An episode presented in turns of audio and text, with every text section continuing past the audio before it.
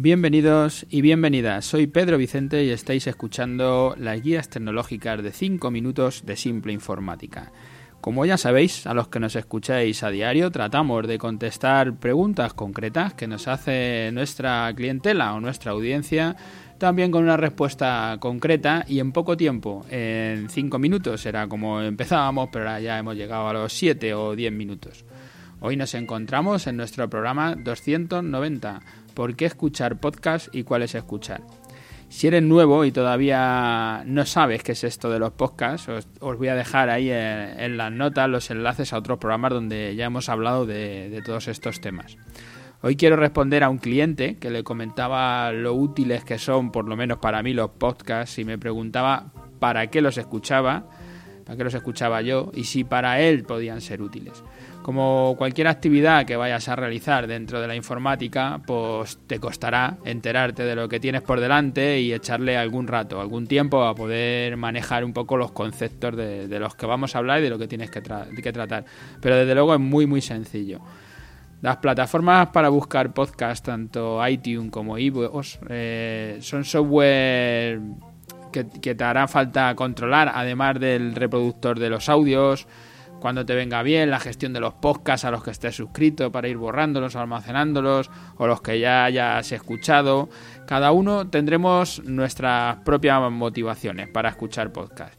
Y aunque seguramente muchas de las razones sean comunes, seguramente también los podcasts los usará cada uno de una fórmula particular, de una forma particular y será difícil generalizar. Yo en mi caso, que es lo, que, lo que os quiero contar hoy, yo mi, el caso mío, ¿no? no lo que todo el mundo hace, porque todo el mundo escucha podcast.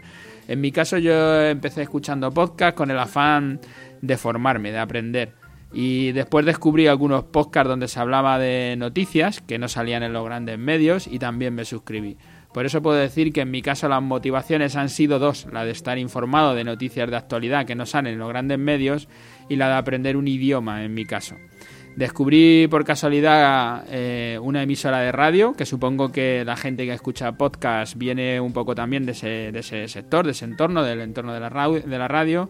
Escuché Baugan Radio y en esta emisora hablaban de los cursos que, de los que tenían, que yo pues luego acabé grabándome esos cursos en un reproductor de audio, en CD y por fin acabé dejándolos en el móvil. Y la mejor aplicación que encontré para gestionar estos audios pues era una aplicación para reproducir podcast. Y desde esta aplicación empecé a buscar audios que pudieran interesarme. Al principio, como ya decía, de noticias fuera del canal tradicional, como Democracy Now, Africanía, Más Voces y otro, otro montón de podcasts que hay que, que tratan toda esta, toda esta información. Españoles y de fuera de España, en inglés, en español, porque la verdad es que puedes encontrar de todo. Y luego empecé con el interés por conocer más cosas sobre los temas de marketing online desde un punto de vista empresarial, de, de la propia empresa y la forma de conseguir más clientes, pensando en mi propia empresa, pero también en las empresas de nuestros clientes, de los clientes de Simple Informática. Y aquí me enganché como un junkie a unos cuantos podcasts de gente buenísima que controlan su oficio y que además te motivan para seguir queriendo avanzar y estar todos los días a la escucha, como pueden ser los de Oscar Feito o Jan Boluda o bueno, hay muchísimos de los que de los que hablan de estos temas y son buenos. Son varios los motivos que te enganchan a seguir escuchando los podcasts. lo primero yo creo que es el tema de la proximidad. Están hechos por gente que no sale en los medios y que te habla como si estuviera en el comedor de su casa, que de hecho muchas veces algunos lo estamos para grabar el podcast, y lo sientes como, como un amigo, como alguien muy próximo con el que no te da ninguna vergüenza empezar a escribirte o hablar con él, porque le ves uno más, le ves una persona como tú, no le ves a alguien lejano, no es un gran presentador de, la televisión.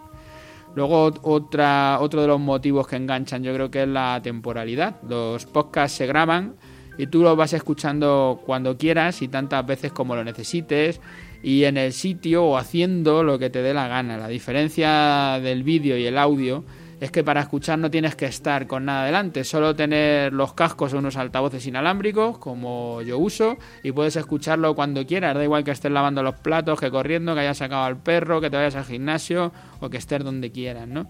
Y te puedes estar aprendiendo o puedes estar escuchando esas noticias que, como en mi caso, ¿no?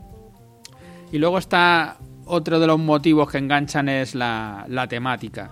Existen tantos podcasts de tantos profesionales en sus oficios que puedes buscar cosas muy concretas que será muy difícil que encuentres en ningún otro medio y con tanta profesionalidad en su trabajo, en su propio cuore de negocio, en lo que él controla, como también en la calidad de los podcasts. Cada día es más sencillo grabar un podcast y grabarlo bien, con una calidad más que aceptable, con una calidad ya profesional.